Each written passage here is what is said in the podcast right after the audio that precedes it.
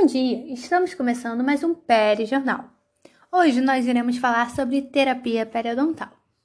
Bom, a terapia periodontal são diversos procedimentos realizados com o objetivo de recuperar a saúde das estruturas periodontais, tanto as que protegem, tanto as que suportam os órgãos dentários. O principal objetivo em si dela é diminuir a inflamação clínica presente.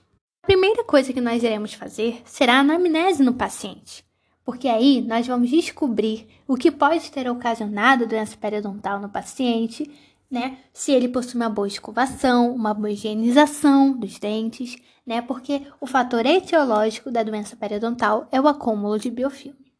Logo após a anamnese, nós vamos realizar o exame clínico intraoral, para assim nós analisarmos a profundidade de bolsa, inserção clínica e se houver também o sangramento à sondagem. Como nós iremos fazer isso?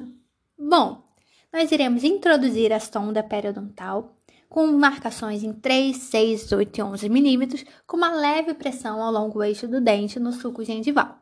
A profundidade de bolsa é, vai vir através das marcações das sondas, Caso ela seja maior que 3 milímetros e haja sangramento à sondagem, nós vamos caracterizar que o paciente tem sim uma doença periodontal.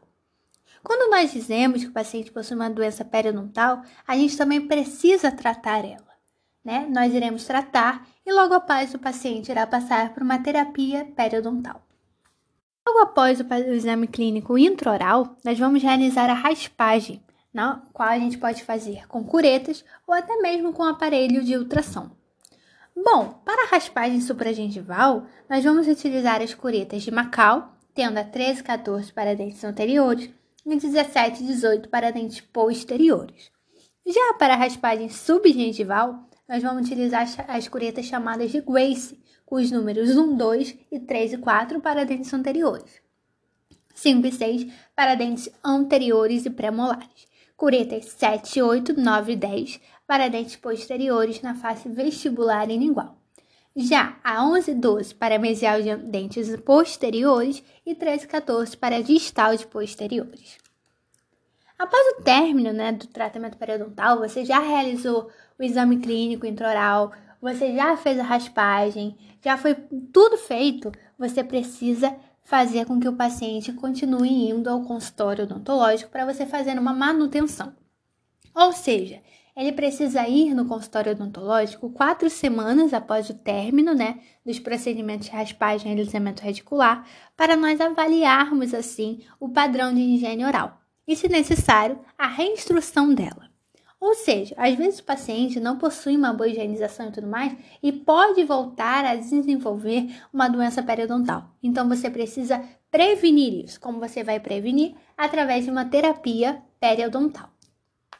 Com isso, nesse, nessa manutenção, você vai fazer o seguinte: você vai fazer, se necessário, né, a reinstrução de higiene oral, avaliar a higiene do paciente, a raspagem e o polimento coronário, se estiverem indicados para a ocasião, a sondagem de bolsas e áreas de furca em busca do sangramento, ou seja, você precisa avaliar a profundidade de bolsa, mas fazer o exame de exame clínico periodontal, né, que é a sondagem, para assim você ver se a bolsa diminuiu ou se aumentou, o que pode, né, estar acontecendo. E após isso, você vai fazer também a avaliação da mobilidade dentária. Né? Então, o paciente ele precisa sim ir ao consultório odontológico depois de ter terminado o tratamento periodontal, quatro semanas após o tratamento, é, o término né, do tratamento periodontal dele. Mas isso precisa ocorrer até os seis meses após, porque aí você vai conseguir realmente ver o que, que pode estar acontecendo.